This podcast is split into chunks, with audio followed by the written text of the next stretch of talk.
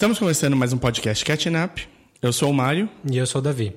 E hoje a gente vai falar de. Do final do The Americans, aquela série do FX sobre os espiões russos infiltrados nos Estados Unidos dos anos 80, da era Reagan. Que a gente já falou aqui no podcast ano passado. A gente falou do, da série toda até a quinta temporada, que era o que tinha passado. E esse ano teve a última temporada, que foi sensacional, como já, a gente já estava esperando. É, dessas temporadas que a gente precisa falar, né? É, a gente vai fazer um post-mortem aqui, como a gente fez o do Leftovers ano passado também. Se você quiser ouvir a, a conversa que a gente teve no ano passado, é o episódio 5. É, vai, eu vou colocar o link na, na, descrição do episódio também. E, é, caso vocês ainda não tenham visto, é uma série que vale muito a pena. É, é quase um Breaking Bad, assim, de, de nível de tensão e de bom roteiro. Mas antes da gente falar disso, só lembrando que você pode falar com a gente no Facebook, no, podcast, no facebook.com.br podcastcatchingup. Ou no e-mail podcastcatchingup.gmail.com Ou direto no Twitter, eu sou arroba dedonato. E eu sou o arroba o desinformante. Então não esqueçam de dar uma... de, de, de, de procurar a gente por lá e uh, ouvir a gente seja no, no browser ou no Spotify ou no TuneIn, ou é, agora a gente tem mais um monte de maneiras aí para ouvir. Só falta o Deezer, a gente chega lá. Só falta o resto Deezer. tem iHeartRadio, TuneIn, tem o SoundCloud, SoundCloud, é, Pipa, negócio de do iTunes e o Spotify. É. Então, é, não, não faltam maneiras de vocês sofrerem com as nossas baboseiras. A gente está em todos os lugares para vocês não terem como fugir. É, é, assinar é sempre bom, que aí vocês sempre vão ter. Você recebe, né? Aperta lá no seu Recebeu subscribe e bora lá. Vamos falar um pouquinho antes do, das recomendações aí, que faz um Sim. tempinho que a gente não grava. Eu tive viajando, então a gente teve um mini recesso aí de três semanas. Deu para assistir bastante coisa no, no, no percurso. Eu assisti bastante coisa no avião. Porque é o horário que tinha, né? Quando você está viajando. A gente vai fazer uma sessão aqui, sempre os filmes, filmes do avião. avião. filmes de avião. E eu vou também, mas também fui no cinema. Uma das coisas que eu vi no cinema para fazer o link com o meu o meu handle de Twitter, que é o, o Desinformante, seria um filme do Soderbergh, mas não é. É de outro diretor. É Oito Mulheres e um Segredo. Vi ontem. Ocean's Eight. Ocean's Eight. Vi ontem. É um filme divertido. Ele tem atrizes muito legais que não estão na, na, forma, na melhor forma delas. Provavelmente, se saiu Ocean's Nine, é, isso deve melhorar bastante. Você deve ter mais contato com a personalidade de cada uma e tudo mais. A Sandra Bullock e Kate Blanchett seguram super bem. A Mandy Kaling, é Mandy ou Mindy? Mindy. Mindy, Mindy, Mindy Kaling. É, tem provavelmente a melhor piada do filme. Anne Hathaway fica legalzinha em alguns momentos, mas é um, é um desperdício de boa atriz ali. O, a Helena Bonham Carter faz a Helena Bonham Carter, mas é sempre legal, ela é um personagem sempre divertido. As ideias, a ideia do roubo é muito boa. Tem duas falhas de roteiro, que não é é aquela coisa bobinha assim. As duas maiores viradas acontecem fora da câmera sem o telespectador saber. E ele fica sabendo só depois que já está tudo feito. Pior tipo de twist. É. E tinha como fazer bem diferente. Então fica esse agridoce da coisa.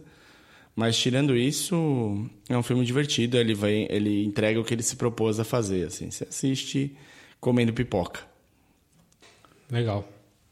Também vou falar de um cinemão então para começar, que foi o Deadpool 2, que já tá. Pera, obra de arte. Obra que de cinemão. é. Ai, cara, que filme cansativo. Você achou? Não é, não é que ele é ruim, ele não é ruim. Ele é o que ele é. Se você gostou do primeiro, você deve gostar do segundo. Eu achei o primeiro médio bom. Mas esse eu achei que eles, eles tentaram aumentar tudo que tem no primeiro.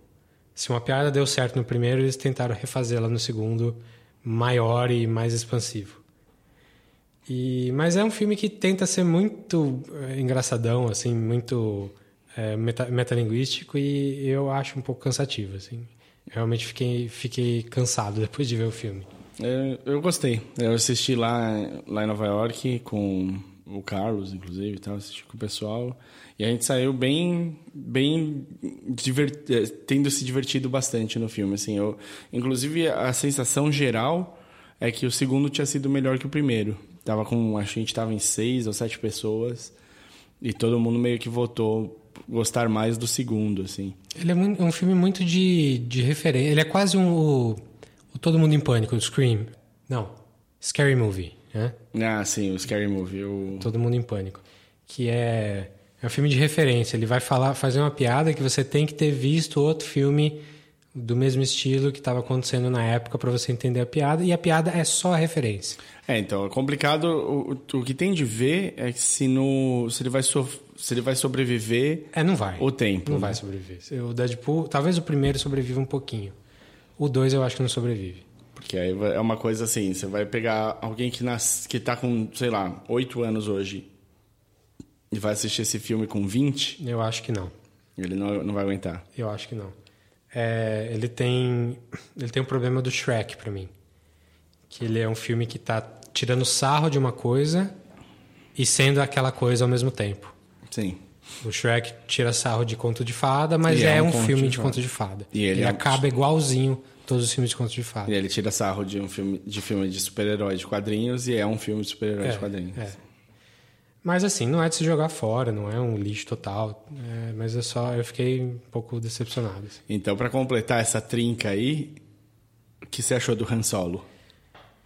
É, é... Merece um podcast só para ele? Não, não merece podcast só para ele, não. Vamos discutir, não vamos a fundo.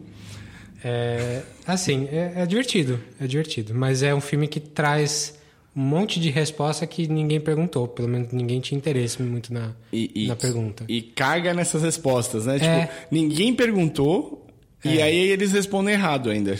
Tipo, a, o nome do. o sobrenome do solo, do Han Solo. Pelo amor de Deus. É sabe? uma fanfic. É basicamente uma fanfic. E assim, o que não tenta responder coisas. Quando o filme não é sobre. Olha só como o Han Solo surgiu, é um filme legal. Ele tem umas cenas de ação super legais. Posso falar? Se não tivesse o Han Solo, seria melhor. É. O personagem do Woody Harrison é maravilhoso. O da Maeve, como é que é o nome da atriz mesmo? Ah, a, a namorada dele, esposa dele, também é muito legal. Tandy Newton. Tandy Newton, isso mesmo. Então, Ela não gostei. Eu gostei muito dos robôs. Os robôs. Do, do mas... Da robô e do. do... do personagem do Titi do, do filme. e daquele personagem que tem quatro braços do começo. Sim, o piloto é muito legal. O Woody Harrison é muito legal. A, até a, a, o caminho da menina que ele gosta, que o Solo gosta, também seria mais interessante do que o filme em si. Como é que ela chegou ali onde ela está? É, o filme seria bom se ele fosse o Rogue One. Ele não é o Rogue One, porque ele tenta responder, ele tenta dizer que é o filme do Han Solo. Sim. Ele precisa. É, é, esse é o problema. Se você puder, se, se fosse um filme que pega o, o cenário, o mundo expandido de Star Wars e trata disso. É o Rogue One. Isso é o Rogue One. Não, o Rogue One ele faz a ligação, né? Ah, bom, ele tem uma ligação de. de, de, de o plot principal de, dele é. De plot, mas. Ele é uma resposta de. Mas os personagens não tem ninguém. Ninguém. Que você conhece. Não, então. Ele é uma resposta a uma frase da Leia do primeiro filme. É, do Rogue One. Do, é, do, do nova, Uma Nova Esperança tem hum. uma frase da Leia que a resposta é o Rogue One. Sei lá. O personagem do o, o Lando é legal. É legal. Mas ele é muito óbvio. E ele, ele tem menos para fazer do que poderia. Ele podia, ter, ele podia ser mais ativo no filme. Sim. Ele tá lá para ser o Lando. E o filme tem umas falhas de roteiro, ele tem, tem problema. O, o final eu achei muito ruim. Mas o meio eu gostei. Tipo, a, as cenas de ação, a cena do trem é legal. A cena do trem é legal. A, a cena das minas é legal. Assim, zero spoiler, só estamos citando locais. locais. Mas é, é um filme. É, é, o pior filme do Star, Star Wars, Wars, desde as prequels. Sim, não é, não é sem querer que ele tá indo mal no box office, né? É.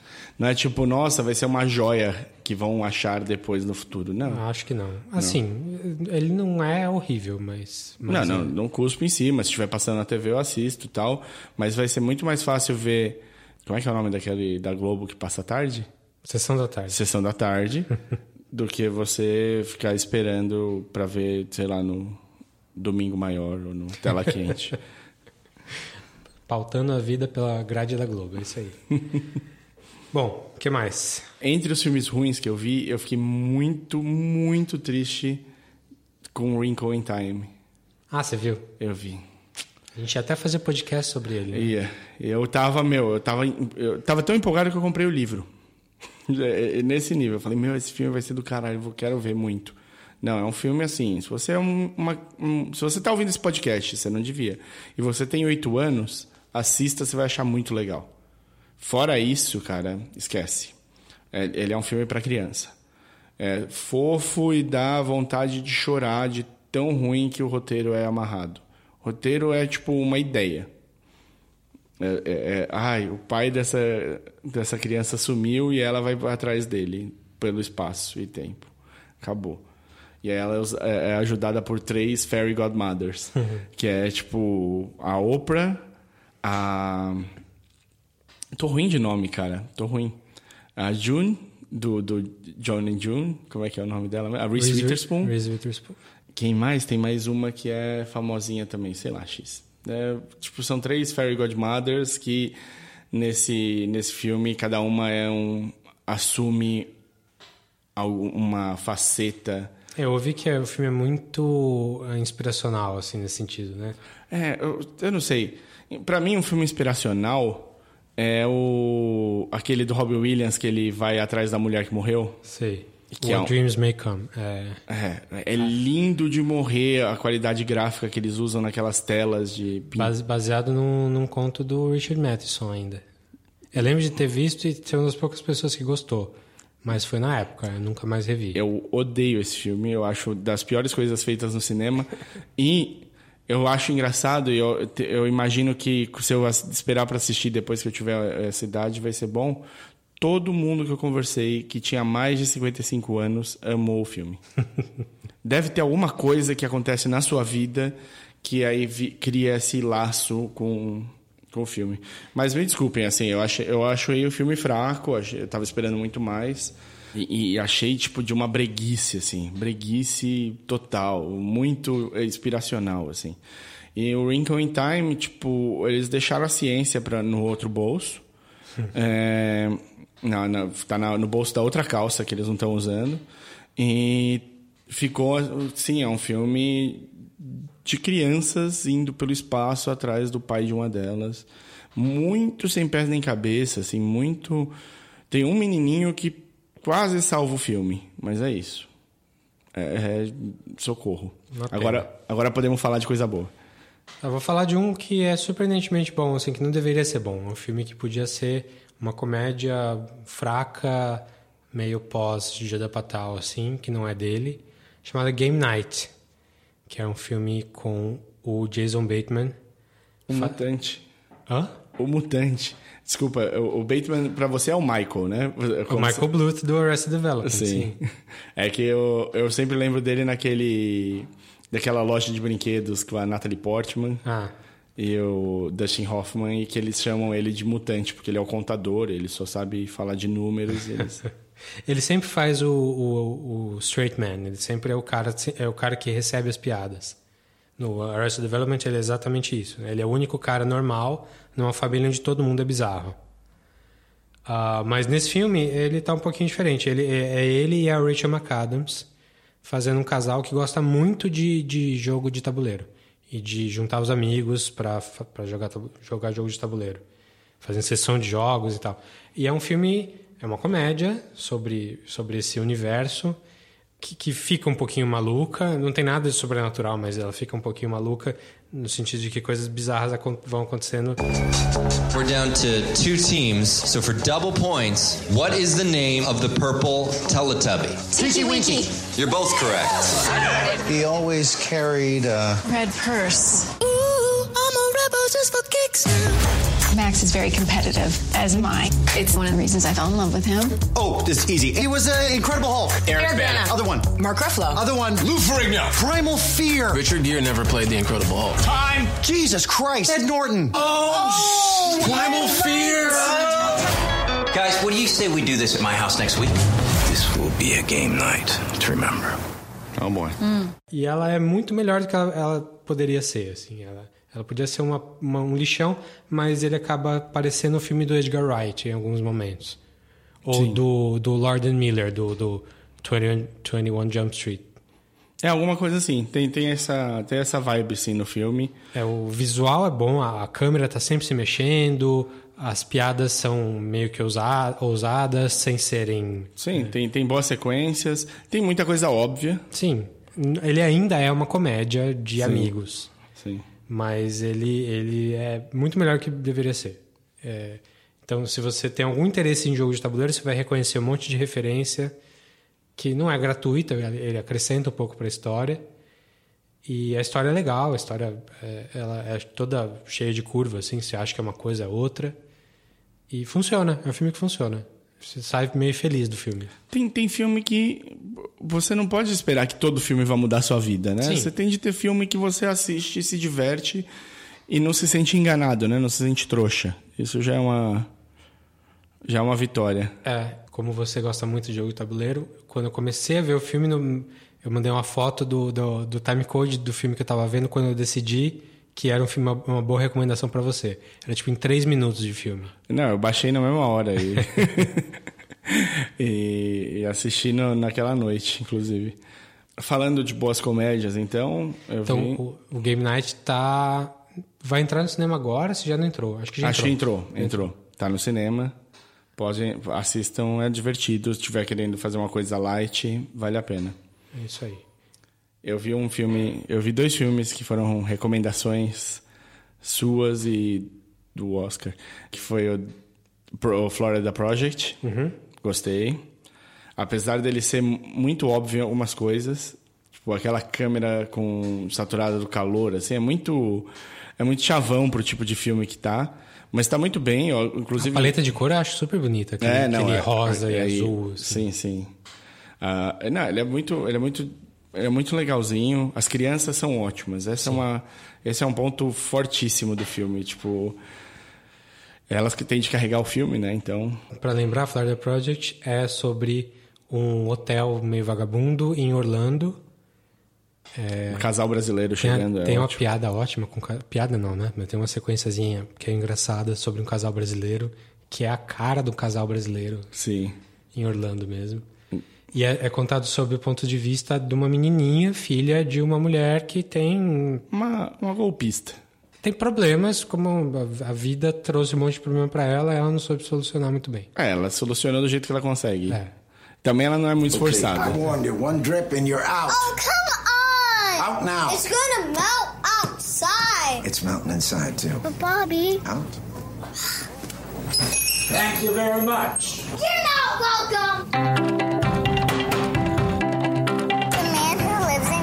Gets arrested a lot. These are the rooms we're not supposed to go in.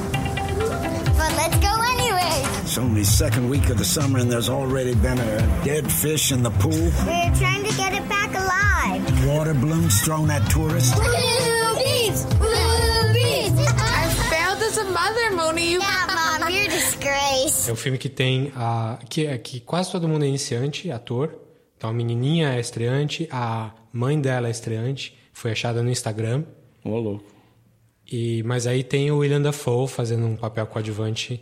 Muito bom e que a cara de louco dele foi turn down, né? Tipo, eles deram uma, uma segurada na loucura dele. assim. É, ele tá um cara é, Decente. é, decente, um cara legal.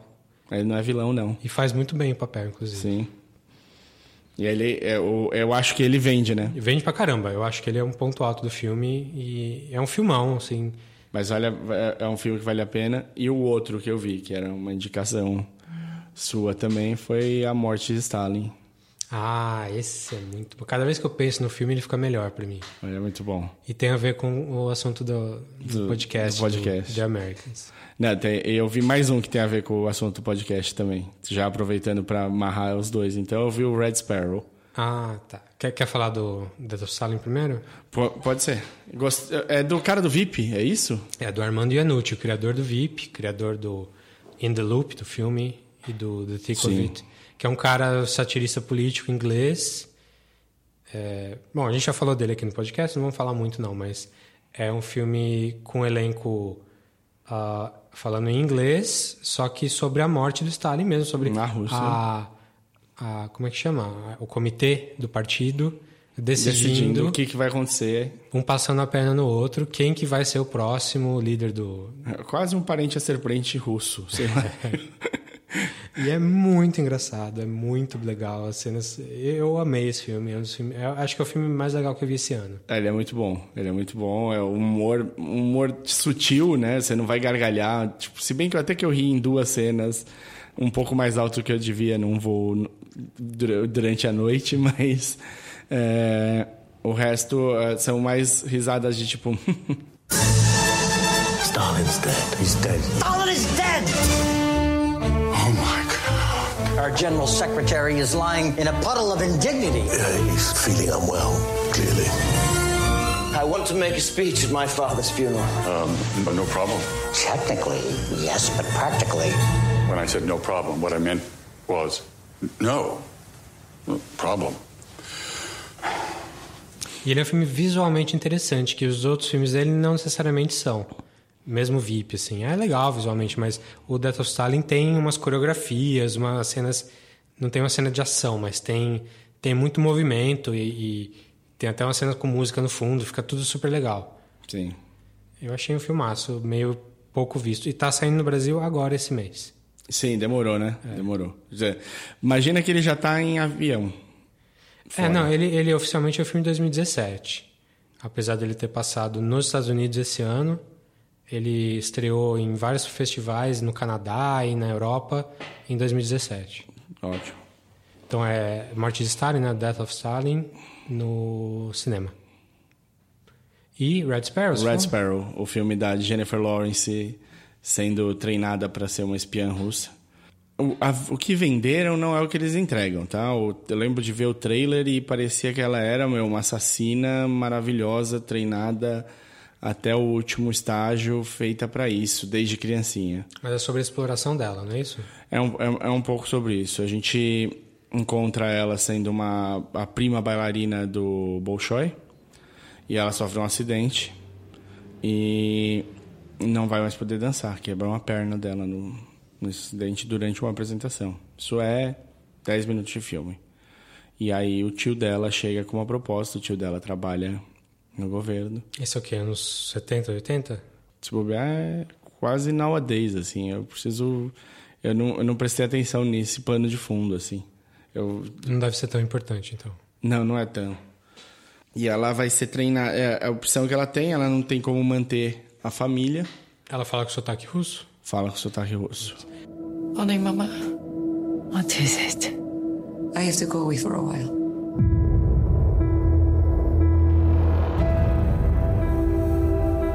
I was told to take a man to a hotel. They said he was an enemy of the state.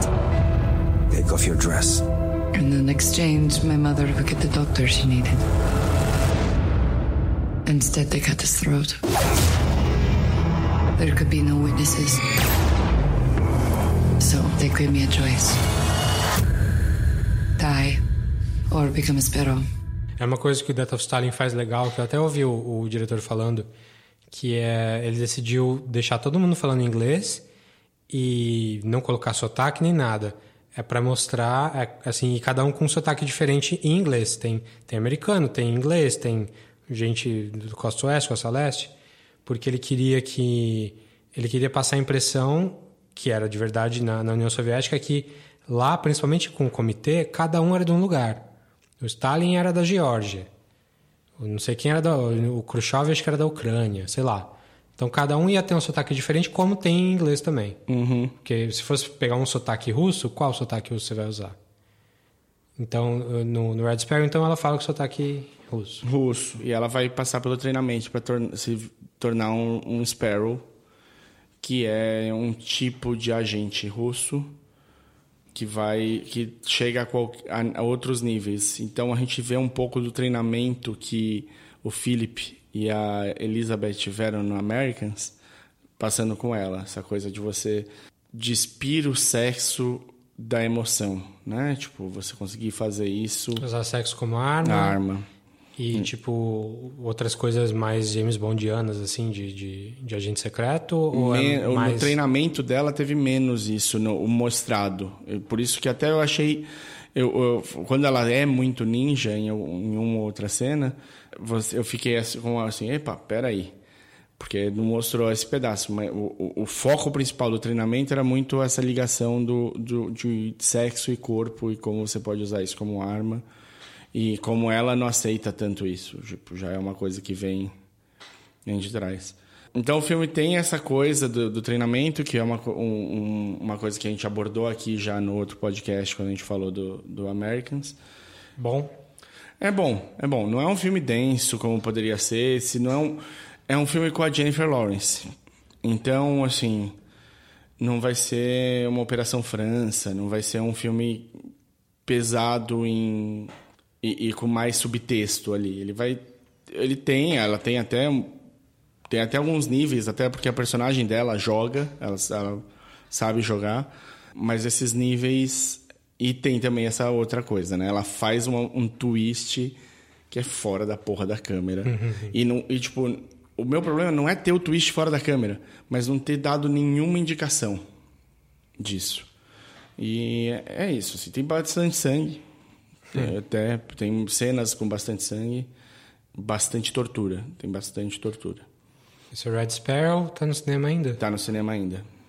Bom, você está falando de exploração sexual aí, vou, vou continuar no tema então. Que maravilha. é, relembrando o, o Handmaid, The Handmaid's Tale voltou segunda temporada faz umas semanas aí. Tá no Hulu ainda. É, e só aplausos? Só é, essa segunda temporada tá excelente. Aplaudir de pé. A primeira a gente teve alguns problemas, eu acho que alguns problemas se mantêm mas é, eu acho que essa segunda está bem superior à primeira. Então tem episódios que batem mais fundo, assim. Já é pós-livro, né? Agora não tem mais livro para seguir. Já é pós-livro. A, a, primeira temporada acaba com quando acaba o livro. Será que a gente vai ter uma, uma situação é, leftovers aqui? Tá aparecendo. Tá aparecendo. Que a série decola mais depois que acaba o livro que é. deu origem? Tem, tem um episódio em específico que é praticamente em 1984. Que maravilha. Num episódio, assim. Que maravilha. É, é bem impactante, bem... É, é, parece que está mais profundo também. O grande irmão te é. apoia. É, ah, bom, não é isso, mas, sim, mas sim. em termos de evolução de personagem, assim, é, deu para ver. Então tá sendo ótimo, tá? A recomendação é rápida, mas é, se você viu só um pedaço do primeiro, viu só a primeira, corre atrás porque ela, eu acho que ela melhora bem. E eu não estou ouvindo muita gente falar do Handmaid's Tale ainda. Deve acabar, acho que na semana ou na próxima. Então, Mas... tem mais gente falar, ainda mais quando... É, sabe quando o segundo filme é melhor que o primeiro? Numa série, numa trilogia e tal? É super raro, né? Sim. Então, quando isso acontece também nas séries, a gente precisa... Sim, sim. Então, a série é The Handmaid's Tale, com a Elizabeth... Shue? Não. Outra Elizabeth Moss. Com Elizabeth Moss no Hulu. Ou seja, lá onde você consegue assistir as coisas do Hulu. É você não vai falar da Alex Bledel? Com Alex Bledel, do... Opa, Gilmore é, Girls. É que eu, não sou, eu não sou um filho do Gilmore Girls. Eu não sou sim. órfão de Gilmore Girls pra falar. Mas sim, ela tá muito bem. E mais gente boa também. Tem uma galera... O elenco todo é muito bom. A Endow, do Leftovers, faz um papel parecido com o que ela tinha no Leftovers. Bom, ouça a nossa conversa com a Silvinha. Com a sobre... Silvinha sobre o Handmaid's Tale, sobre o Tuner of Man. Episódio 10. Tá aí no seu feed. E vamos cair para dentro, então? Vamos cair para dentro, então. Então, uh, vamos falar do falar do final da, da temporada, da, da última temporada que já estava anunciada já há uns dois anos. Series finale. Season finale. Season finale, temporada, última temporada, último, último episódio. Nós vamos falar da temporada inteira um pouquinho e depois Vamos. a gente mergulha no último episódio. Sem dúvida. Não, a temporada. Eu acho que a temporada é um último episódio. É. É porque é tão tenso, né? Tão- Sim, tô muito interligado. Quase não tem lombada. Então, só relembrando rapidinho, a, a série é sobre um casal de russos, que é o Matt, Reese E a. Nossa Senhora, Brasil. É Russell, é. E a Carrie Russell. Carrie Russell. Como aconteceu isso? A Felicity. Isso. ah, fazendo ah, um papel de, de, de dois russos que foram infiltrados nos Estados Unidos, que tem zero sotaque, eles, eles, Eles estão há ali... mais de, estão há Estão mais de desde os 15 anos. anos 60, é. é. Eles estão há mais de 20 anos, porque eles estão há 15 anos quando começa a série e esse é o sexto, né? É, é, a série deu um pulinho aí na última temporada para Em- 87. Em, um episódio eles deram um pulo de 2, 3 anos. Mas é, é sobre esse, esse casal que está infiltrado na, na era Reagan nos anos 80 no- em, em Washington. E eles são espiões russos e tem o, o dia a dia deles de, de lidar com a família deles e lidar com ah, o, o vizinho que é do FBI, por acaso, que se mudou para casa, pra casa do lado deles. E é uma série de dois caras mais ou menos novatos. Um cara que foi da CIA né, nu- numa época, então ele traz um, um conhecimento bem profundo de espionagem. E outro cara um pouco mais ligado à TV também, é que é o Joe Wiseman e o Joe Fields. São os dois. Um é Joe, outro é Joel. São os, os dois Joes que eles falam. E ela, a série ela prima por ser muito muito fiel a, a, a tudo assim eles fazem uma pesquisa in- absurda de, de colocar tudo que estava acontecendo naquela data porque cada, a- os episódios acontecem em dias específicos sempre no inverno do- dos anos 80 então se tem uma, ah, uma coisa passando na TV eles sabem o que estava passando na TV naquela noite que está acontecendo no episódio. E se tem uma TVzinha passando no fundo, é o que estava passando certinho. E eles usam isso na série também. Tem, tem um episódio que é sobre quando o David Copperfield fez a estátua da liberdade desaparecer. Eles incorporam isso no episódio. Tem o. O Reagan, acho, falando com a nação, não tem? Sim, é, que e- é e um ne- nesse- episódio, um dos episódios mais porrada do, da série no começo. Sim, quando, quando o Reagan declara a União Soviética como inimiga. E depois. Mas enfim, é uma série que usa a pesquisa profunda deles, o realismo deles, para dramaticidade. Assim, eles, eles incluem isso. Se você viu, toda a tecnologia espiã que tem ali existe, existiu de alguma forma. E, e a- os assuntos que eles tratam, as coisas que acontecem na série, apesar de estarem exageradas para efeito dramático, elas todas são, ah, são coisas do tipo de coisa que acontecia mesmo. Eu estava ouvindo o podcast dos produtores, toda vez, cada episódio só saía um, um podcastzinho, e eles sempre tocavam nesse assunto, assim, cada vez, ah, e, e tal coisa. Eles falaram, não, isso acontecia mesmo, tem casos de, desse tipo de coisa. Tá acontecendo. documentado aqui, Tá aqui. documentado. Os caras são... é, é, Nerds. o tipo de nerd que eu gosto, assim, o nerd que prima pelo... ele- Eles, eles são rígidos numa coisa e usam muito bem Em seu benefício. no, para a parte dramática. Ótimo. E vamos fazer um preâmbulo sem spoiler sobre essa. Como falar de uma última temporada sem dar spoiler das, pesado. Mas eu acho assim, o que valeria a pena ressaltar é que a gente começou esse podcast por uma vontade mútua de, de falar sobre o que a gente estava consumindo de cultura e apontar erros e acertos e quem sabe até desenvolver coisas a partir disso. E eu também aproveitei para tirar um, um atraso de algumas coisas que eu tinha, coisas que eu tinha deixado. Não, vou assistir, mas eu preciso estar pronto para assistir isso. E, por exemplo, Leftovers foi um que eu vi o primeiro episódio e não voltei. Eu só fui voltar quando a gente foi falar da série. Então eu tive de ver duas temporadas e um episódio em uma semana, duas no máximo.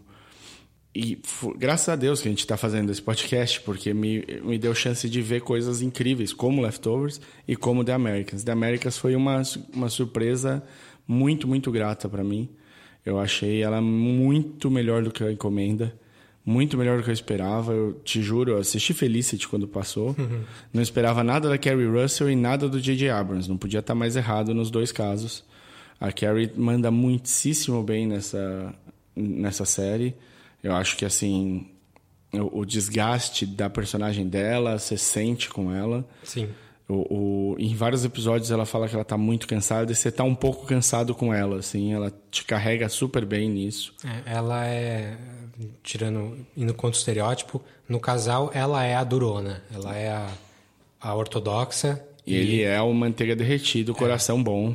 E o, o Matthew Reese é uma gratíssima surpresa. Também assim. não conhecia ele antes, não. Não conhecia ele antes, ele tem uma cara de bobão. É. E quando ele precisa ser filha da puta, ele é maravilhosamente filha da puta. Ele tem a cara de um Zac Braff mais velho. Isso. E depois eu vi, o único episódio de Girls que eu assisti, Girls da HBO, é o episódio que ele aparece e também Muito fazendo o papel de filho da puta, assim, excelente. Maravilha. Não, ele. E a- e essa série ainda contribui para mais uma coisa para os dois. Eles mostram que eles cabem em vários papéis diferentes. É, e não é o Matthew Reese fazendo, é o Matthew Reese fazendo o Philip Jennings Fazendo. fazendo um outro personagem. É muito bom. E a Carrie Russell também. Inclusive nessa temporada, eu acho que ela ocupa mais papéis do que em todas as outras. É, né? Tem bastante. assim, Porque, bom, vamos falar depois. E então é uma série muito bem feita, com muito carinho do, do, do, do criador, dos criadores, como o Davi estava explicando aí, os produtores têm um cuidado extremo. Eles levam a sério o que eles estão fazendo, eles não estão eles não estão fazendo pelo dinheiro e eu vi eu voltando para o Brasil eu vi a capa de uma de uma revista americana e era a Carrie Russell e o Matthew Reese e estampado tava como The Americans conseguiu terminar on its own terms. Sim. Tipo, não é uma série que atraia multidões, né, para assistir. E então eles sempre navegaram essa turbulência de quantas pessoas assistem e tal e É uma série, é, ela não é um, um Sopranos, um, um Breaking Bad, mas ela tá no tier exatamente abaixo desse, assim. sim, Ela tá no tier do Orphan Black, de, de coisas que tem um... um que querem mais, do que Miss- Eu acho que tá acima do Mr. Robot, mas aí depende. eu, eu, é, eu não sei. Eu gosto bastante de Mr. Robot. É, Mas é, é uma série que, que ela segurou seis temporadas muito bem. Ninguém achou que tava tempo demais a série. Pelo contrário, né? A gente tava esperando essa última temporada com avidamente. Quando avisaram, anunciaram na quinta temporada que a sexta ia ser a última, eu até fiquei, putz, Já? é, mas vai dar pra contar tudo que tem pra contar? É. E aí vale lembrar que ela é uma série sobre um casal de espiões russos infiltrados nos Estados Unidos. Não é uma série sobre a Guerra Fria. É.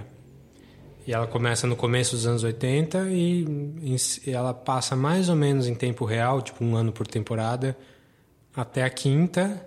E a sexta começa com um pulinho. É, a sexta dá um pulinho, mas, é, bom, vamos falar o que acontece logo mais. Então, vale a pena assistir? Porra, vale pra caramba. É, é uma série pouco vista, menos vista do que deveria. Se você não assistiu The Americans ainda, e você chegou nesse podcast, sei lá eu como, é, para tudo. É, eu ia falar vai pro Netflix, mas não tá mais no Netflix brasileiro. Malditos. Até, até a terceira temporada tinha tudo. Eu fui lá que eu vi. Mas no, naquele streaming chamado Torrent tem. É, tem, tem jeitos aí. É, e deve estar passando na Fox no Brasil, não sei. Eu acho que talvez no, no FX, no Brasil mesmo. Ah, tem o FX mesmo. É capaz de você no, no NetNow encontrar. Mas enfim, a série é o The Americans, do FX. É, lembrando, se, se você viu o piloto e achou meio mais ou menos, Segura. segura. Segura porque a série melhora muito. O piloto é um piloto bom, mas é um piloto de uma série diferente do que a série se torna. A primeira temporada toda é um pouquinho pior do que a série vira depois. A série cresce muito da segunda pra frente. Então, é, tenha esse, isso em mente se você ainda não viu. The Americans está no NetNow, porém só para quem tem Fox Premium. Ah, ninguém tem Fox Premium. É, porque é, é inútil. Perdão, Fox, vocês. é- essa é uma derrapada. Adoro o, o- o Fox, adoro o FX e fico muito triste dos dois canais extras serem fechados. Eu vi uns anúncios aí da Fox vendendo ac- acesso sem assinatura pelo app. Hum, Eu vi tipo no, no relógio, na rua, assim. pode ser? Pode tipo o HBO Now, assim, só que da Fox, Da no Fox. Brasil. Pode ser. Todos os canais da Fox e umas coisas de esporte É também. interessante porque a Fox no Brasil tem o Walking Dead. Ah, então eles é, têm uma é, eles, eles têm uma força, mesmo a AMC estando no Brasil agora, o Walking Dead continua com a Fox. Então, Não por muito tempo, imagino. é, deve ter, precisa ver o contrato, como é que tá isso daí. Fox pra mim é o canal dos Simpsons. Sim. Eu, eu só ligo a TV na Fox, tá sempre passando Simpsons, é sempre pra ver algum episódio Sim, antigo. é, é Fox é a mesma coisa que o SBT, né? Num, num É passa Simpsons, Chaves. na outra Chaves. Bom, vamos, chega de enrolar. Vamos falar dos spoilers da última temporada do The Americans a partir de agora.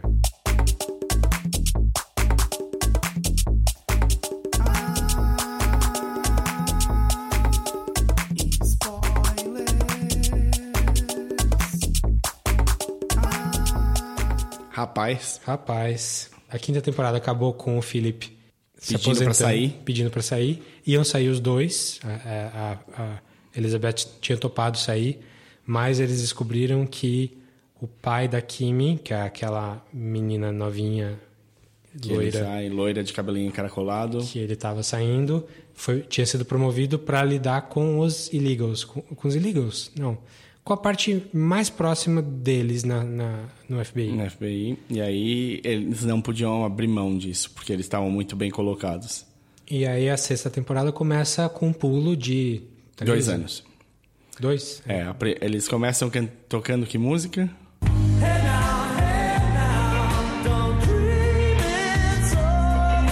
Don't Dream Is Over, do Crowded House.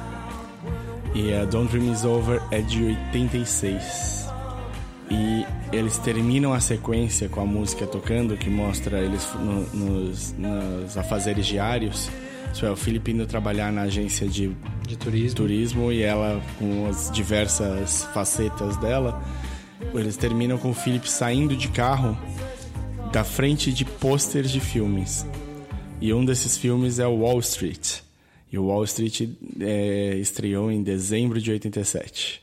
Então. Que é exatamente quando acontece o filme. é, Quando acontece a temporada. A temporada inteira é em dezembro de 87. É, se olhar o no- na agência de turismo, tem o calendário lá também. É, eles, eles deixam claro quando Sim. é, mas essa sequência inicial, pra mim, é digna de Edgar Wright de passagem de tempo. É aquela coisa que você. Você tá show, com- show, don't tell. Isso. Ao invés de falar, nossa, que. que, que Dois estranho." anos passaram rápido. É, é, eles só mostram e você já sabe o que, que aconteceu. Mesmo se você não, não for atrás de falar, ah, Don't Dream Is Over é de que ano? Não, X. Você não precisa saber disso, mas você vai entender que tá tendo uma passagem de tempo mais longa do que o Sim, então o Felipe tá aposentado mesmo, ele não tá fazendo nada ah, ligado. ligado à espionagem, a não ser a Kimi. Mas ainda assim é muito de vez em quando. É, a Kimi, ela tá na faculdade, então ela vem de vez em quando pra casa. Tá com menos contato com o pai, então também tem menos desculpa para eles se encontrarem assim.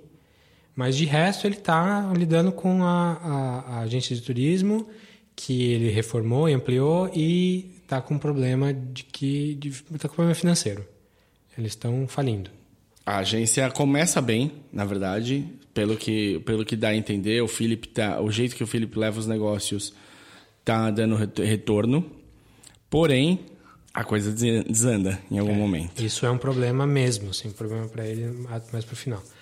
Mas, ah, enquanto isso, a Elizabeth está no batente, sendo mais badass do que nunca, tipo, fazendo, matando pessoas da torta direito, No meio da rua, no meio da rua.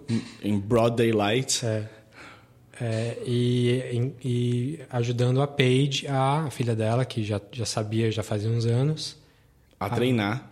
é, treinando a Paige Porque a ideia toda, na quando, profissão. quando eles percebem que a page pode ser utilizada para isso, é quando tem um pedido de a, a segunda leva de agentes, que são os agentes russos nascidos nos Estados Unidos. A page é americana. Para poder se infiltrar em agências de inteligência, como E- a CIA e o FBI. E, aí tá direto no lugar. Você não precisa mais gravar o pai da Kimi. Você é o pai da Kimi. É. E isso era imprescindível. Então estavam levando a Paige para coisas menores, ficar no carro, nada muito direto na ação, sempre uma coisa em volta. E enquanto isso, treinando, é, mostrando para ela coisas da União Soviética, novela, filme, é, comida, tipo, deixando ela se aclimatando com, com a coisa toda. E ela tá animada, ela continua o tempo todo a fim de fazer mesmo, até que os problemas começam a aparecer e você vê que ela talvez ainda não tá 100% ali. Ela dá umas pisadas no tomate, né? Vamos ser sinceros. Ela não é a mãe dela. Sim. Ela não vai ser Elizabeth.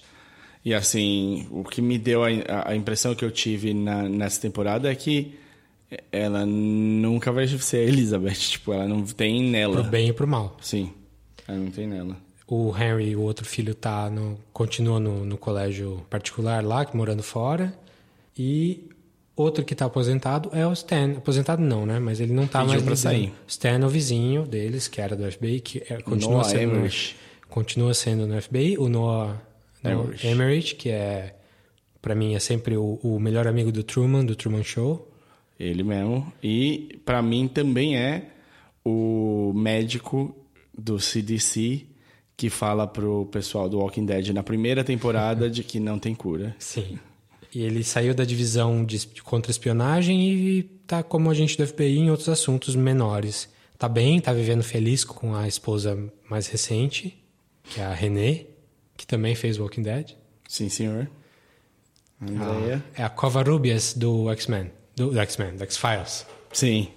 E a gente sabe que o Philip tinha uma suspeita de que a Renée podia ser ou não uma agente Essa é, a secreta. minha, essa é a minha dúvida maior. É, não tenho resposta. Você tem resposta? Não, não tem, não existe resposta. Eu eu vou- alguém sabe isso. É possível. mas a gente vai falar sobre isso, porque eu acho que é um ponto importante aí do, do, do confronto do- deles. Mas enfim, o setup é esse. ah, ah, as coisas estão andando diferentes do que estavam na outra temporada. Não tem muita coisa acontecendo, a não ser agora o Gorbachev está nos Estados Unidos. Vai vir para os Estados O Unidos. Gorbachev tá para vir para os Estados Unidos Pro Summit. Pro Summit, para para não é convenção, é encontro. simpósio com com Sei lá, pra mim era tipo o que vai rolar do Trump e o Kim Jong-un agora, sabe? Quase um, um não, date. não era uma conversa de presidentes, era uma reunião sobre política externa que vinha gente De todo mundo. Hum, Pra Washington. Que é uma coisa que aconteceu mesmo, mas acho que não dessa, nesses termos, obviamente. Mas, enfim, é... e por conta disso, o pessoal da União Soviética, que não estava gostando da, da perestroika, da glasnost lá, não estava gostando das medidas do Gorbachev para liberar, para abrir a União Soviética, estava maquinando um jeito de derrubar o Gorbachev enquanto ele estivesse nos Estados Unidos. Então, eles começaram a fazer um plano secreto para derrubar, para minar o Gorbachev de, nesse, nesse momento e tomar o poder e continuar com a guerra. Porque, e assim, deve ser super real isso, porque eu imagino que a, a ideia da. Como é que eram? A Glasnost e. Perestroika. Perestroika eram, não eram coisas muito aceitas, assim, né? Era É, o começo da, da abertura da União A Soviética. União Soviética estava mal das pernas e, e só ia piorar. Então eles fizeram isso para o Gorbachev estava abrindo a União Soviética porque era o que dava para fazer naquele momento. Sim. Mas muita gente era contra porque era pró-comunismo daquela forma. Então a, Elizabeth é chamada lá pro México, né? Vai fazer aquele, aquele plano secreto que ela não sabe o que é. Eu adorei que era para um país da, da América Latina. Aí ela chega na cidade do México. Eu, Mano, é tipo o quintal de vocês, vocês, tipo, que caralho é esse, né? Vocês falando, tipo, como se fosse um lugar. Falei, não, ela vai encontrar o cara na Venezuela, sei lá eu que, que caralho. É, não, naquela México. época acho que nem a Nicarágua dava mais. Mas enfim, eles, eles gravaram em Nova York. A série inteira em Nova York, só uns pedacinhos que são na, em Moscou, assim, só cena de fundo. Mas ah, o, o México ali era, era um restaurante em Nova York mesmo que eles usaram. Mas, é, então ela tinha esse plano de... Ela tinha essa missão, missão que ela não sabia muito bem para que era, mas era uma coisa um pouco mais agressiva. E, do outro lado, as pessoas que estavam tentando defender o Gorbachev, tipo o, o, o ex-cara da Residentura lá, o Arkady. Arkady. Esqueci o sobrenome dele, mas É. eles falam, é tipo, quase a última coisa que eles falam em russo na, É. na série. E ele chama o Oleg, que tá... Ah, deixa eu falar só uma coisa que eu esqueci, lembrei agora, por, falar, por causa do russo. Nossa, ele, é, não sei o que aconteceu com a Carrie Russell, mas eles nem tentaram falar, fazer ela falar russo nessa temporada. ela encontra o cara e ele conversa inteiro em russo com ela. Ela fala uma microfrase em russo e o resto é dá. mas no, no final do, do, último episódio ela fala uma frase. É, ela fala uma frase, mas é. o, o Philip, quando ele fala a frase pro, pro Arcadi, Arcadish, sei lá eu como é que é, Arcade, Arcade, então, Arcade. É uma frase maior. A, a, frase, a frase é maior e, meu, muito, parecia muito mais natural, assim. É, é, como eles estão muito preocupados com o realismo, eu acho que se eles deixassem muito claro eles falando ali, é, ia dar para perceber. Sim. É, Mas é que essa cena me incomodou, porque ela fica, tipo, a câmera fica muito na cara dela enquanto ele fala, e ela, dá. e aí, tipo, a legenda é tipo, eu entendo. tipo, alguma coisa desse naipe, assim. É.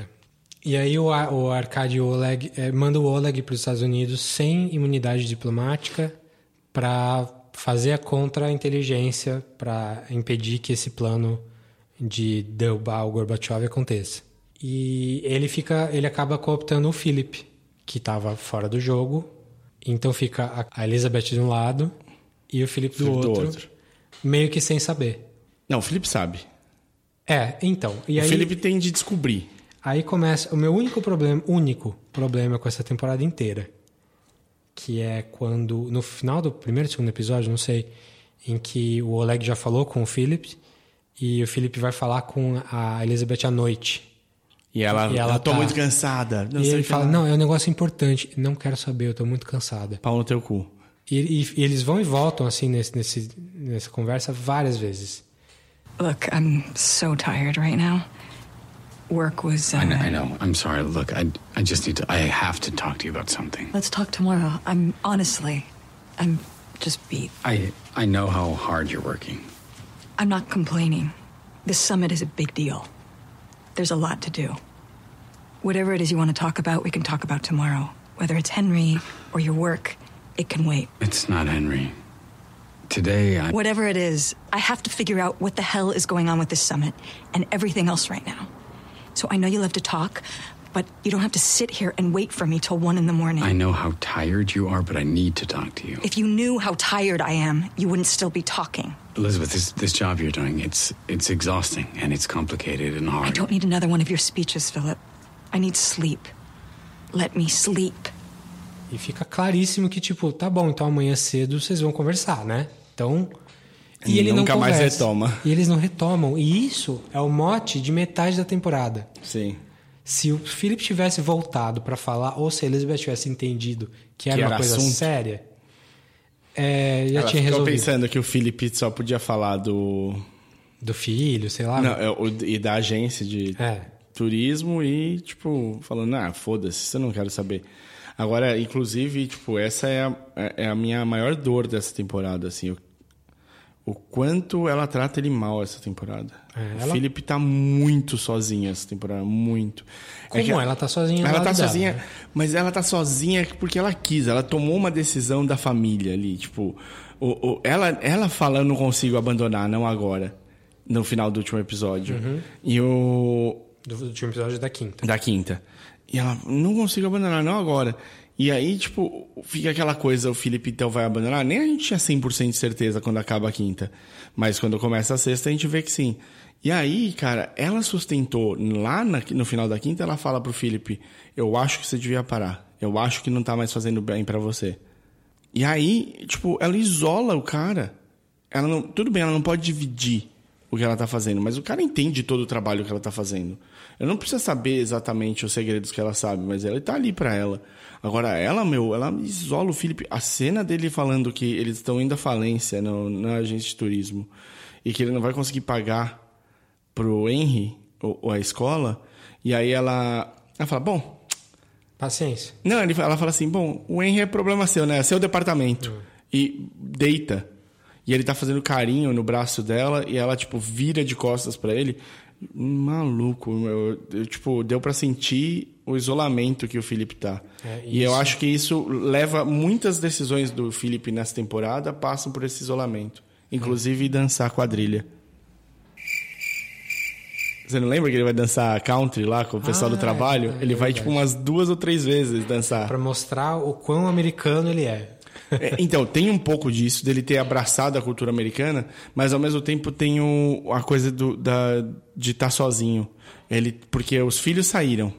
O Henry tá numa escola Particular. né? particular fora, um board, boarding school, e a Paige tá só falando com a mãe quase e morando sozinha porque ela tá fazendo faculdade.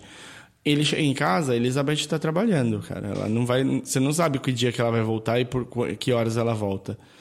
Então, tipo, tem uma cena que ele tá sozinho no no, no, no agência de turismo, sozinho, todo mundo já foi embora e tal, e ele, meu, ele olha pro lado, ele tá olhando os papéis, ele fala, cara, tipo, dá pra ver ele falando, ah, foda-se, vai, não vou voltar pra casa. E ele vai pra dançar lá o countryzão com a galera, bater palminha e bater o pé no chão.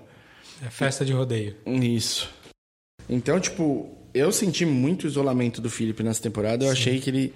Porque, bem ou mal, além de tudo, tipo, legal, ele tá lá no trabalho, ele tenta manter a equipe pra cima e não sei o que lá. Ele não tem com o que conversar. Ele é o, ele é o chefe, né, cara? É foda. Sim, isso a- tudo não é uma reclamação. Isso é. Eu acho É. que tá super dentro dos Ah, personagens. não, lógico, não, não, não, não é um erro de roteiro, pelo contrário, é um acerto de roteiro. Me fazer me sentir mal pelo Felipe é, meu, parabéns pela escrita. E a Elizabeth, ela não, ela tá o tempo todo com a Cláudia e com a Paige. Bem ou mal, tipo, ela tá o tempo todo. Ela tem um time. Ela tem um time. E ele só tem as coisas mo- motivacionais para vender mais na, na agência. E todo mundo, todo mundo odeia ele como chefe. Assim, odeia não, mas dá pra ver que os funcionários dele estão de saco cheio do chefe. Claro. Ele é, é- é porque ele, ele tem aquele espírito otimista o tempo todo De também. vendedor. É um, um porre, um tipo, é uma coisa que eu não gosto e dá pra ver que os funcionários também não gostam. Mas é o que ele tem pra fazer, o que sobrou pra ele, né? Tanto que aí eu acho que ele e o Stan têm até uma proximidade nessa temporada por causa disso também. Ele não tem. Quem? Sim. Quem? É, o Stan ainda tem a René, né?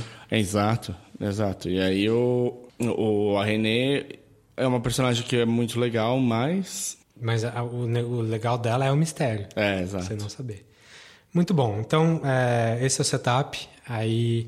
É uma corrida contra o tempo, né? Essa temporada. Eles estão querendo, de um lado, o Philip é colocado dentro da, da coisa de descobrir se estão realmente querendo derrubar o Gorbachev ou não. Do outro, é a Elizabeth se preparando com todas as forças e energia rápida antes de chegar ao summit para os Estados Unidos não poderem pegar a União Soviética de calças curtas. Sim, então estão trocando ali. Estão tentando roubar uma tecnologia de contramísseis. E ela tá infiltrada naquela mulher que tá morrendo de câncer lá, porque o marido dela. Que, ela é enfermeira da mulher. Que é. Eu acho um desenvolvimento de personagem super legal pra, pra Elizabeth. A Erika, ela ser enfermeira da Erika. É. Porque a Erika que é uma artista plástica e ela ah, que tenta empurrar um pouco da visão artística para Elizabeth, que é uma coisa que ela nunca teve. E é legal ver ela que é é uma mulher que tipo a Elizabeth nunca nem É pensou. rústica. É. ela é rústica. É, cresceu no pós-guerra União Soviética. O que, o que não for útil, o que não for de comer ou útil para a vida dela, não, não serve. Então, a arte para ela é um desenhinho qualquer, é perda de tempo. Tem duas cenas muito boas nisso, né, cara? Nessa, nessa temporada. Eu tava pensando o, o sonho dela no avião No final. e o flashback do Philip, criancinha de rua, comendo raspa na panela. É, e é- é- essa cena, uh, falando da arte, assim, é, no, no final, quando ela começa a desenvolver um pouquinho de, de, de desenho, como a mulher queria, ela acaba tendo que matar a mulher de uma maneira, tipo, eutanásia, né? Sim. Que é uma maneira, acho que é a morte mais benigna possível ali. Só que é grotesco, né? Você vê aquela coisa, a mulher sufocando com um pincel, uma coisa super bizarra. O marido dela fala para ela levar uma pintura e ela escolhe aquela pintura que já tinha aparecido várias vezes na série, na, na Que é temporada. aprofundador, né? Ali de sofrimento. E aquela pintura, é uma- tem uma artista plástica que faz aquelas pinturas que ela foi Não é a Erika? é, não é a atriz, né? Não é a Erika. Mas aí é, eu ouvi entrevistas com essa artista. Que aquela pintura da mulher é a mãe da mulher. E é uma pintura pessoal, não é uma coisa que ela vende em galeria. Era uma coisa que estava na casa dela que, e que os caras, quando foram sondar, viram e gostaram e pediram. Então é uma coisa super pessoal da, da, da artista loucura. que virou uma coisa super pessoal na série. Sim. Porque é, é o que a Elizabeth leva como prêmio, né, como agradecimento por ter ajudado a mulher. E no final, ela é a única coisa que ela quer guardar da, da, das coisas dela.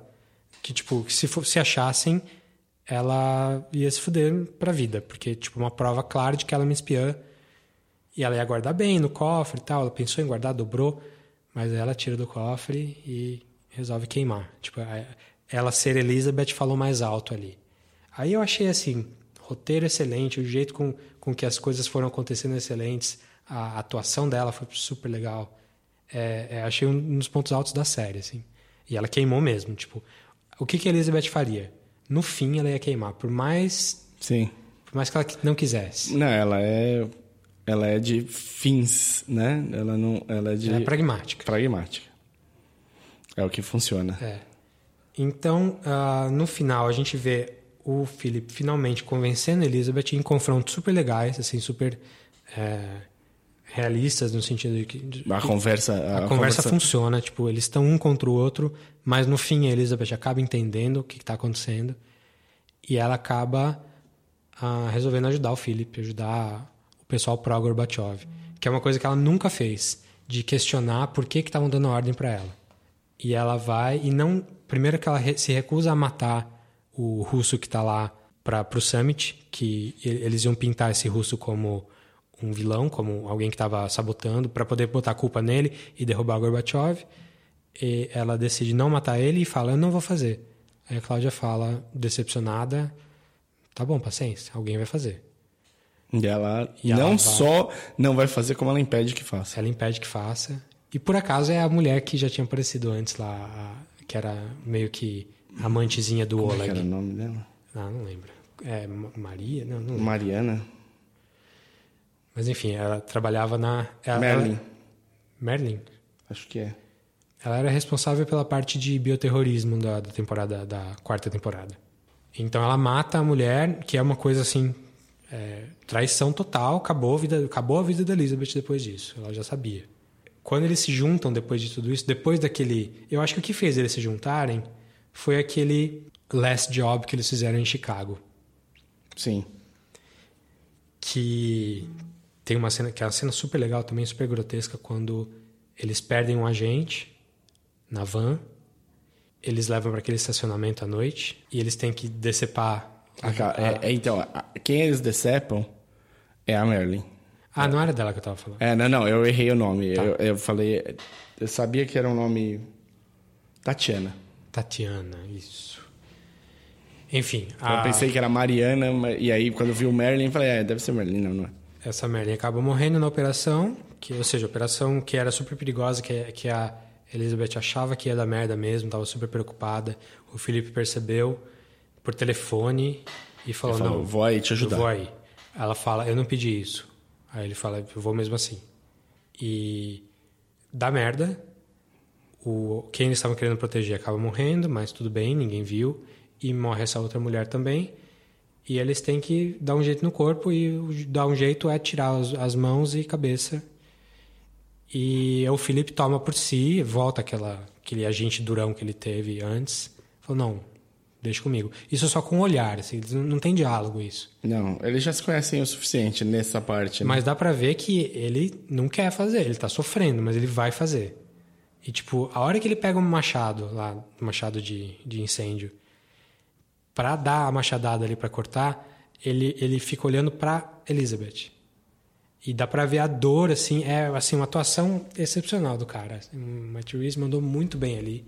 Porque deu pra ver a tensão que eles estavam sentindo, to- todo o conflito da cena em alguns olhares, assim. E ele faz o trabalho do jeito que tem que fazer, e beleza. Aí nessa eu acho que a Elizabeth compra que não, ele não é um bunda mole, ele é um cara que eu posso confiar e ele é- sempre foi meu parceiro e vai continuar sendo. E aí isso reflete quando Elizabeth faz tudo isso que a gente está falando de ah, resolver ajudar e questionar os motivos da- das operações e ma- mata a Tatiana lá quando ela vai matar o cara. Sim. É, não, o, o, essa é, esse é o momento, o, a ida a Chicago, sem dúvida, é um momento que as duas trilhas, né, do Philip e da Elizabeth começam a convergir, né? Tipo, é o ponto que vai, que vai levar ao último episódio. Sim. Onde eles já estão... Aí, antes do último episódio, é uma coisa que podia acontecer no último episódio, que é a, o fallout dessa, da, disso que a Elizabeth fez.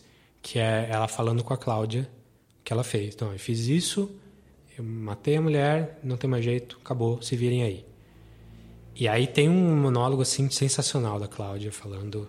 Não, a Cláudia é um personagem muito bom também. Você é uma decepção e não sei o quê, e tudo que você fez até a sua vida inteira. Você acabou de jogar tudo fora. Você acabou de jogar tudo fora.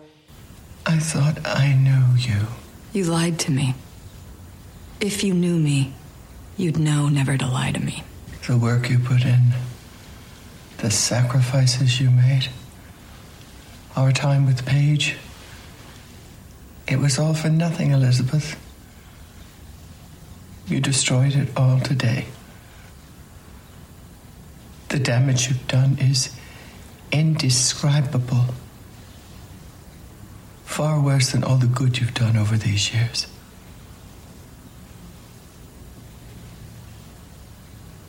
Where will you go? Back home. To fight for what's left of my country, I'm not afraid. We took it back from our enemies before, we'll do it again. Não é uma ameaça, assim, ameaça imediata, mas a vida dela acabou. E tudo que ela fez acabou. Ah, não, a Cláudia não tenta matar a Elizabeth nem não, nada. Não, é, não é esse tipo de série. Sim.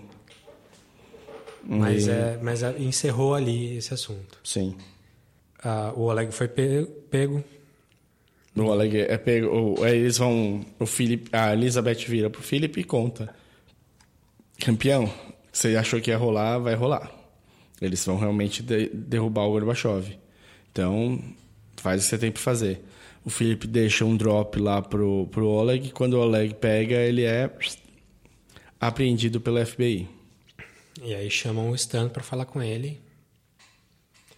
E também é uma cena super legal em que, o- em que o Oleg acaba abrindo o jogo, falando o que está acontecendo, não, tô do seu lado e você precisa dar essa mensagem para os russos, por mim. Aí ele ainda fala, o, o Stan ainda fala, por que, que você não decodifica aí então? Não, porque se eu fizer vai aparecer quem, quem que mandou e aí comprometo quem tá. Comprometeu o Philip. Uhum. E eu achei uma ideia super interessante de que no final o Stan ia ter que ajudar a União Soviética assim diretamente. Sim. Que não foi exatamente o que aconteceu, Mas ele ajuda. mas ele acaba ajudando de outra forma. Sim. Ele não entrega a mensagem. Mas ele deixa- Eu, não, eu fiquei sem saber, eu não lembro se eu, se, eu se- se eu não prestei atenção, mas o que acontece com o Oleg? Tá preso Tá preso. Pra sempre. Que Assim, cu. é. Porque o porra do Oleg só vai. Ele tem uma filha, ele tem a mulher, ele não quer mais estar lá. Ele tinha, ele tava tudo bem na, na, na Rússia, tava de volta e acabou a vida dele. Acabou. E é isso que eu pensei, que é- assim, tinha acontecido mesmo. Esse é o tipo o patriota de verdade, assim, o cara não, não precisa fazer, mas ele sabe que tem que, que alguém tem que fazer e ele vai e faz. E que ele tá na melhor posição pra fazer, É. ele vai e faz. Inclusive isso gera, um- gera uma dúvida pra mim porque com essa prisão e tal, o Arcade fala, vai falar com o pai dele no, no finalzinho, no- com o pai do Oleg em Moscou, Uhum. e fala é, já era pra gente, tipo ele foi pego, não tem mais volta e eu acho que eu tô comprometido também por causa disso e você também. E aí fica por isso mesmo. Ah, é. Não, mas não é um- uma série sobre eles, né? É, mas o Arcade é o que recebe Philip e Elizabeth depois. Então, mas eu acho que vai ser. Se for, vai ser lento. E tem uma outra coisa. A gente não sabe se o, o Oleg entrega, né? Não, mas nem que ele não entregue. Tipo, a, a notícia de que o Oleg foi preso vai acabar se tornando pública para KGB. Sim. Fácil. Sim. E aí você vai ligar os pontos. E pelo menos a família do Oleg está comprometida. Não sabe até que ponto. Talvez eles só esqueçam dele lá, porque, beleza, foi preso, já era, acabou. Não, e eles estão com problemas mais prementes, né? Porque eu fiquei pensando nisso também. Se você for pensar, se a Cláudia é a. a, a senior da Elizabeth. E ela, volt, ela falou que ela ia voltar pro país. Ela voltando, descendo o pau na Elizabeth, Elizabeth estaria fudida. Por que, que ela não vai estar fudida e por que, que o Felipe não vai estar fudido? Porque eles vão entregar que, tá, que tem uma conspiração para derrubar o Gorbachev. O Gorbachev vai segurar eles. É, talvez com o Gorbachev sabendo, né? Isso. Se, se, se o Gorbachev segurar eles, o resto é seguro junto. Quem estava do lado deles estava. E aí o que o Felipe vai falar? Quem me avisou para ir atrás disso foi o Oleg. E aí a família do Oleg tá salva. É, esperamos. Não sabemos. Não sabemos, né? É Como tudo, se fosse. É tudo chute, né? Tá, vamos falar da cena mais importante da, da série, que é a cena da garagem. É, e talvez uma, assim, top 5 de melhores cenas. Muito, muito boa. É, o que levou a cena da garagem é que o Stan finalmente desconfia de verdade deles. Que era uma coisa que ele não fazia desde o primeiro episódio. primeiro episódio. E aí eu achei um pouco estranho, assim. O, o, as coisas que ele usou para desconfiar deles é, são muito tênues. Assim, e são tão tênues que quando ele falou pro colega Dennis. dele, pro Dennis, ele falou, cara, você tá louco, desencana. É, mas uma das coisas é que o, o, cara, o cara que morreu com as, o, aquela doença Glanders lá no final da temporada, da quarta temporada, o cara do Happiness, esqueci o nome do personagem.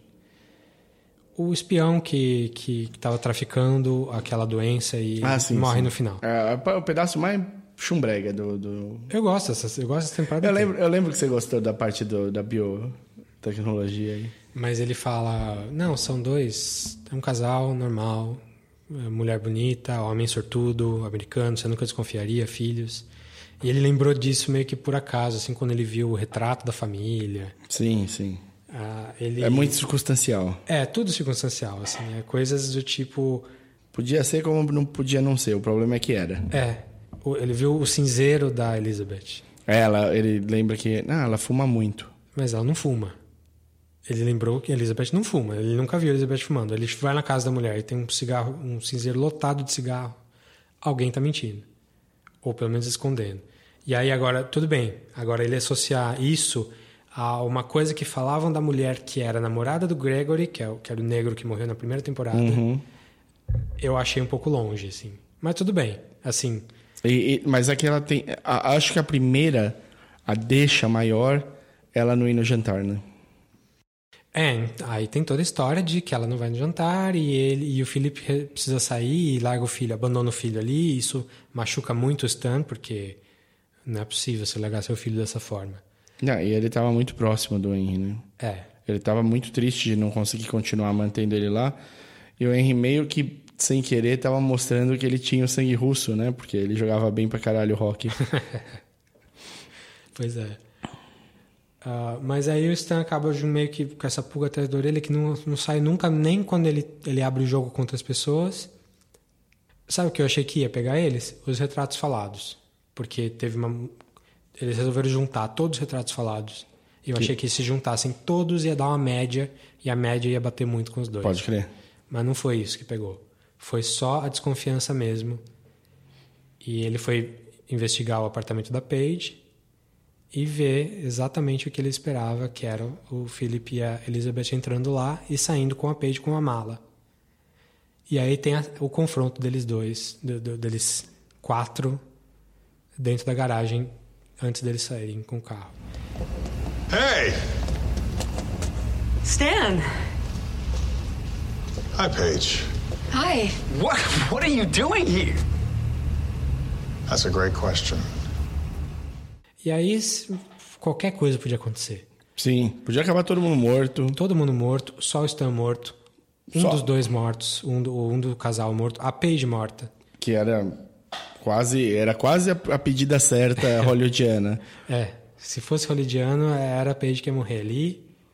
Mas aconteceu, eu acho que a coisa mais interessante que podia ter acontecido ali, que foi o Stan foi convencido. Num diálogo super interessante, super, tipo, o primeiro o, o Philip não queria, ele não entregava que ele tava com, que ele nunca se entregava, ele sempre tentava falar: "Ei, calma, que arma é essa?" Parecia assustado sempre. Stan, I don't know what the problem is, Maybe you you and I Stop moving, you fucking piece of shit! What are you what are you doing? What are you doing?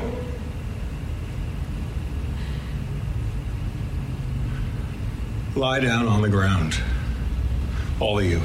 Stan. What, what are you gonna do? Shoot us? On the ground, face down.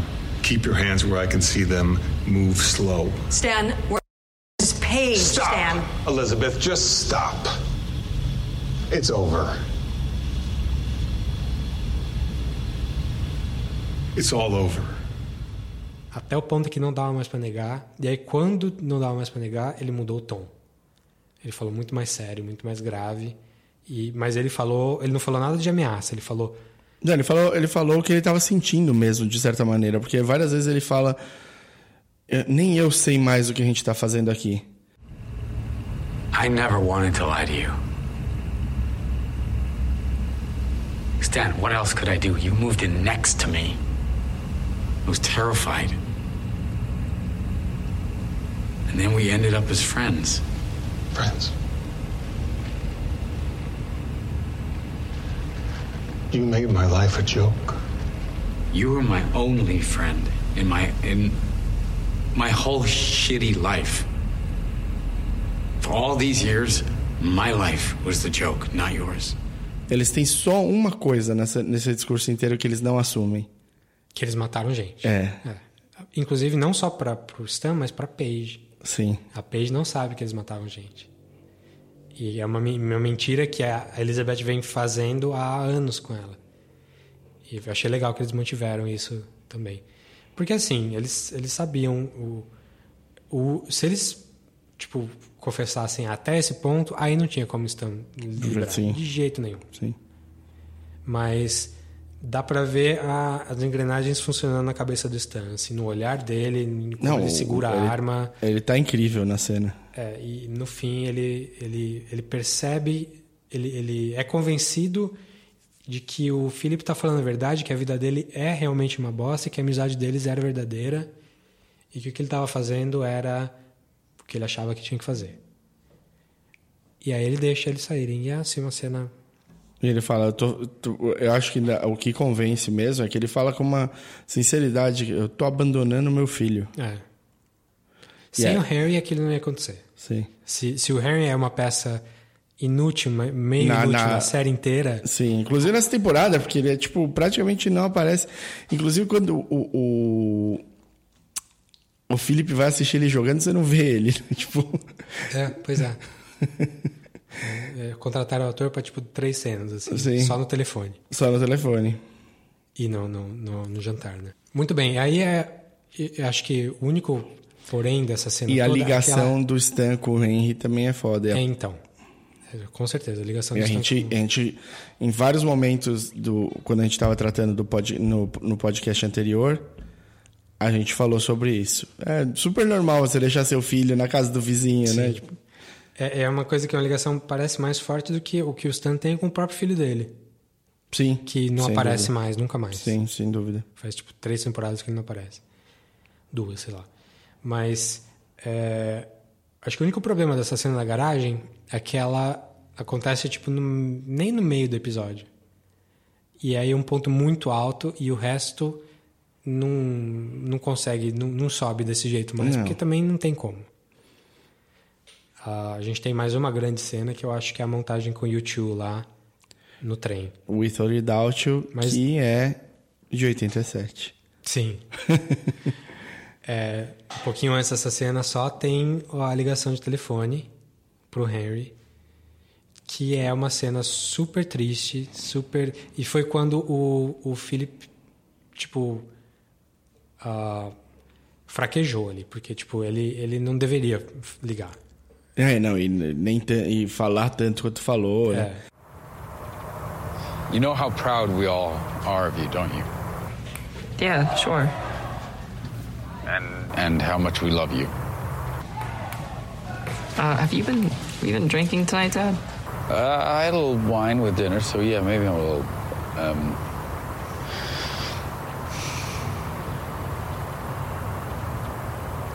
I just want you to be yourself, okay? Because Because you're great. Okay. I'll, I'll be myself, Dad. Good. Alright, um, you should probably let Mom drive home. Mas é super dentro do personagem, super legal, super bem feito. É, deu, pra, deu pra se emocionar junto, assim, com as coisas que ele tava falando. Sim. E a Elizabeth, que nunca fala nada, que é sempre durona, até falou um pouquinho mais, porque era um momento muito crucial.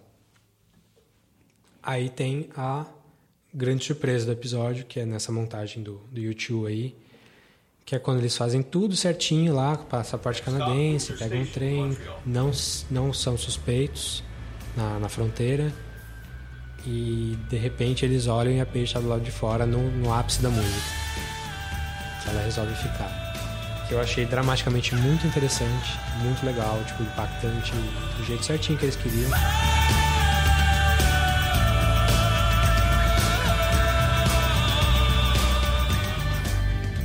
Mas aí você pergunta, o que, que ela vai fazer? Eu, eu, meu, foi só o que eu fiquei.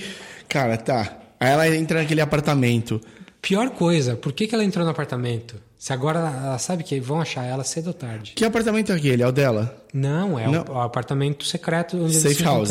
A safe house. Sim, é o que eu achei que era. Sim. Aí eu falei, tá.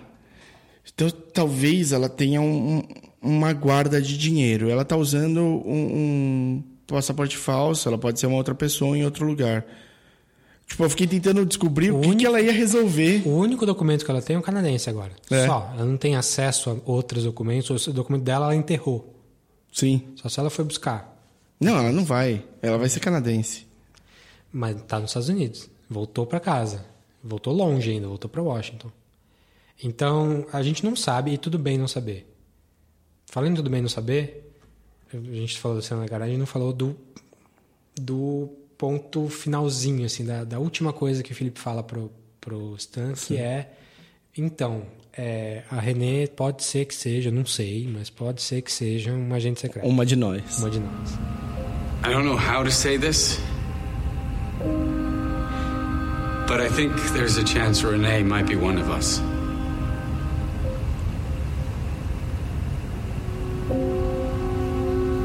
I'm not sure.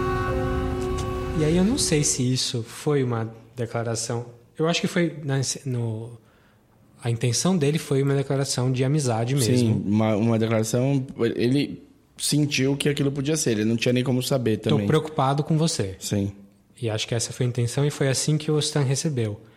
Mas acabou com a vida do Stan. Acabou. Acabou. Ele nunca mais vai conseguir olhar pra ela. Era normal. melhor que ele não tivesse falado. Sim.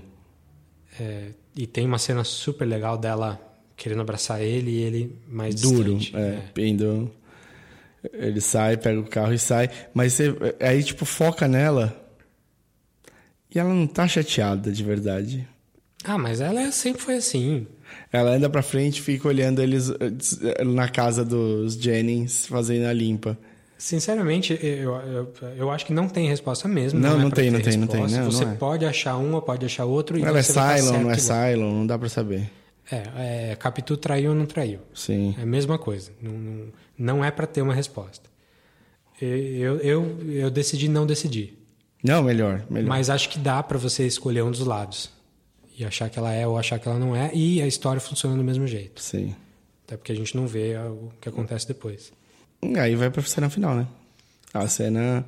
Acho que aí talvez o outro ponto mais alto da, desse episódio. É, eles fazem uma grande viagem de, de trem, avião, avião, avião. Carro. A Elizabeth sonha com que ela tá com o Gregory de novo.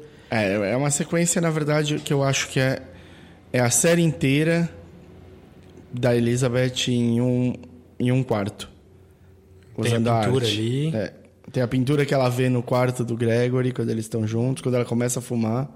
E aí tem a pintura da Erika, que amarra o final. Sim. Ela é uma, uma pessoa diferente. Assim, ela, ela foi afetada por tudo que aconteceu na vida dela até então, mais do que ela foi afetada na infância e na adolescência dela, como agente é, da Rússia, da, da União Soviética lá. E aí eles chegam, finalmente dá certo. Eles chegam na Rússia, são recebidos pelo Arcade lá, Lá abandonam um carro. abandonam o carro. Não entendo como, porque. Eu não sei como eles passaram na fronteira. Porque. Com o passaporte canadense? Não, sei lá. Eles já deviam. Eles falaram, ó, liga pra tal pessoa. Sim, sim. Mas como é eles que não eles apresentam sabiam- documento nenhum, é só essa ligação. Como é que eles sabiam que tal pessoa ia estar do lado deles ou não? Eles, é, Eu acho que o, eles devem ter tentado falar com o Arcade. pode ser. Porque é o único que ele sabe, porque o, o Oleg fala pro Felipe, né? Que ele vem. Pode ser. A gente não vê isso e também tudo bem. Tudo vê. bem. É, não, eles acham uma saída. O que importa é dar certo. Eles conseguem.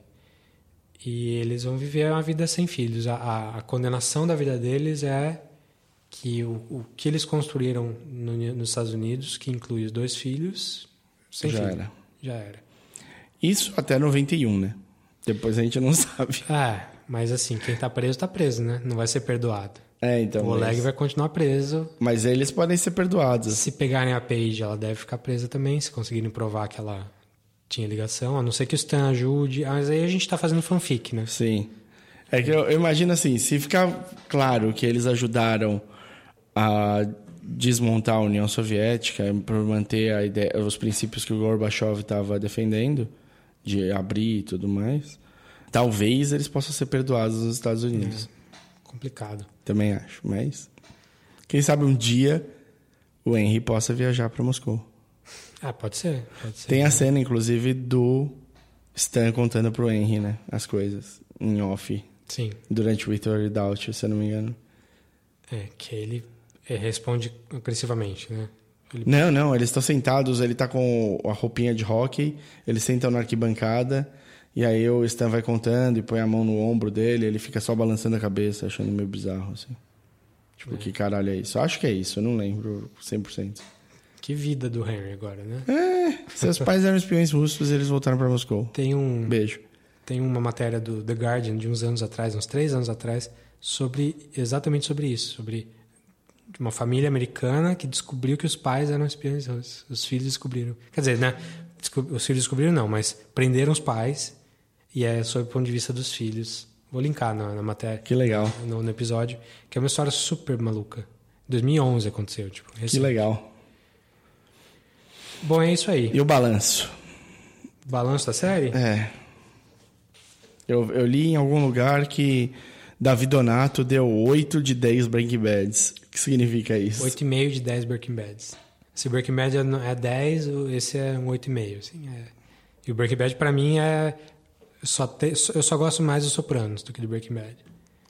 É, eu acho que a, a tensão que a série tem como um todo é um nível muito alto. Assim, é, tempo todo você tá na, na ponta da cadeira porque coisas podem acontecer sérias. Tipo, a série tem consequências, tem stakes altos. O pessoal morre mesmo. O pessoal morre mesmo. E, tipo, e nunca é a saída mais fácil, assim. Vou te perguntar, o que você acha de, de não ter morrido ninguém dos principais? Dos principais? Tá todo mundo vivo. É, eu pensei sobre isso quando você falou nunca é a saída mais fácil, né? Quando mata. Eles mataram bastante gente. Mataram muita gente, mas o- a família tá inteira, a família do Stan tá inteira. Uma das coisas que o, Stan, que, que o Philip fala pro Stan é I finally got caught. E aí eu falei, caralho, pode crer. Tipo, quantos... A gente viu um- alguns espiões passaram pela vida por eles ali. e Todos se fuderam. Eles estavam lá, cara. Eles ficaram esse tempo todo, são 20 anos, mais de 20 anos. Que Eles, eles estão- foram pegos mesmo por causa do padre ortodoxo, né? Sim. Essa frase, que no, naquele momento pareceu tipo um, um fraquejar do Philip, na verdade me mostrou muito mais força dele. Eu falei, caralho, cara, o cara, o cara aguentou esse tempo todo. Ele aguentou esse tempo todo, ele fez o trabalho dele esse tempo todo. E ele, tipo, um cara duvidou dele em um momento há seis anos atrás, sete, oito anos atrás, e só. Mais nada. O cara é bom. O cara é bom. É isso. Ele tá vivo porque ele é bom. É um pouco o Walter White, né? É? ah, É que a diferença é que o Walter White tem toda a, a condição de, de orgulho e de, e de não querer ajuda, não querer. Ele é melhor que todo mundo. E o Felipe não. O não, Philip- pelo contrário. É. Mas o Walter White ele não é assim desde o começo, né? Mas a gente não, Não, vai entrar é, nisso. é. É quando ele vira o Heisenberg, que aí o. Ele abraça o lado negro dele. Sim. Mas o. Eu acho que aí você me perguntou. E no final, o que fica claro para mim é isso. O Elizabeth e o, e o, e o Philip são muito bons. E o Stan é um puta cara legal. ele é bom no trabalho dele, mas ele não é o mais excelente. Isso eu acho que fica quase que uma impressão geral dos Estados Unidos. Eles são muito bons, mas eles não são excelentes. Os russos eram mais cunning, eles eram mais safados, é o que a série mais espertos. É, é, não é, safados, mas O espertos. que a gente vê na série pode ser. É o que a série tenta passar. É. A gente um dia vai ter uma série sobre uma família americana. Tem. em- Na Rússia? Ah. Inclusive, é, é, não assisti. Mas, É russo, inclusive, né? O, o chefe novo do, do Stan, aquele baixinho, careca, que fez House também. Sei. É Peterson, esqueci o nome dele. Ele tá nessa série russa sobre americanos infiltrados lá, fazendo o papel de um chefe da, do FBI ou da CIA. Ele faz o mesmo papel, Papel- invertido. Que, que lindo, hein? Nessa série russa. Eu não sei nem se é muito boa. Assim. Eu também não sei, mas seria Mas eu genial. achei super interessante esse, esse negócio. Se você tiver um tempo. trailerzinho da série, põe aí. No... Vou botar o linkzinho. Mas é, no final, da, no, no final a sensação que dá é essa, assim, tipo, o- os caras chegam onde eles chegam porque eles são me- melhores do que a média, assim, e aí por isso, e isso conta pra todo mundo, até pra Cláudia. Cláudia também é excel- excelente no que ela faz também. Sim. É, é, fica a dúvida assim, você pode pensar, ah, não morreu ninguém, ninguém se ferrou muito na vida. Quão high stakes era isso, né? É, será, sei lá, os, os, os autores estavam muito apaixonados pelos personagens. Mas acho que não, acho que foi uma saída, é, não foi um cop-out, assim, foi uma saída que podia acontecer e foi dramaticamente interessante, só não teve morte, tipo, beleza, Nem sempre precisa morrer, né? não precisa morrer. Só porque na série já teve muita morte, não quer dizer que aqui precisava. Sim, não, E eu achei o final digno, assim. O final é, não foi pesado, mas foi emocionalmente cheio. Foi, foi, não. Super. As, as viradas foram muito bem feitas. A saída da Paige da- adiciona muita coisa no, no, nesse angu aí. E tem todas as conversas, a conversa com o Stan e a conversa entre eles no final, dão bem a medida do, do quão carregado era o, o, o tema. Sim. Bom, gente, é isso aí então. Valeu? Valeu? Fechou? Acho que sim. Agora é só ficar de olho no que os produtores vão fazer na próxima, porque acho que esses dá para acompanhar igual a gente acompanha o Vince Gilligan do, do, do Breaking Bad, todo esse pessoal. Quem, quem é bom costuma continuar bom, né? É. Bom, é isso. Fala Falando em quem é bom continua bom, talvez a próxima, o próximo episódio possa ser do, do trabalho de um tal de Noah Hawley aí. É, aí não tem como escapar, porque ah, hoje passa o final do Legion. Sim. E aí a gente vai falar do Legion finalmente. final da segunda temporada, né? Então é isso aí. Falam o que vocês acharam da temporada, que vocês- se vocês gostaram tanto quanto a gente, se vocês acharam furos demais aí em algumas coisas. É só achar a gente lá no, no Facebook, no facebook.com.br podcastcatchingup. Ou manda um e-mail pra gente falando suas impressões, a gente vai ler, vai conversar com vocês no podcastcatchingup.gmail.com Ou acha a gente no Twitter. Eu sou arroba dedonato. Eu sou o arroba o desinformante. É isso aí. Até mais. Tchau.